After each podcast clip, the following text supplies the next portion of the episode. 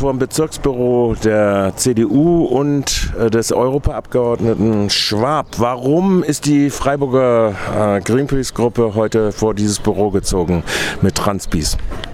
Wir sind heute hier dem, vor dem Büro des äh, Europaabgeordneten Herrn Schwab und wollen ihn auffordern, ein Veto einzulegen gegen, gegen die geplante Taxonomie der EU.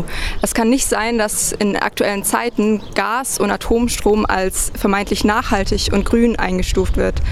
Deswegen fordern wir ganz klar ähm, den Abgeordneten hier in dem Wahlkreis auf, dagegen zu stimmen. Herr Schwab hat sich bis jetzt euch gegenüber nicht geäußert?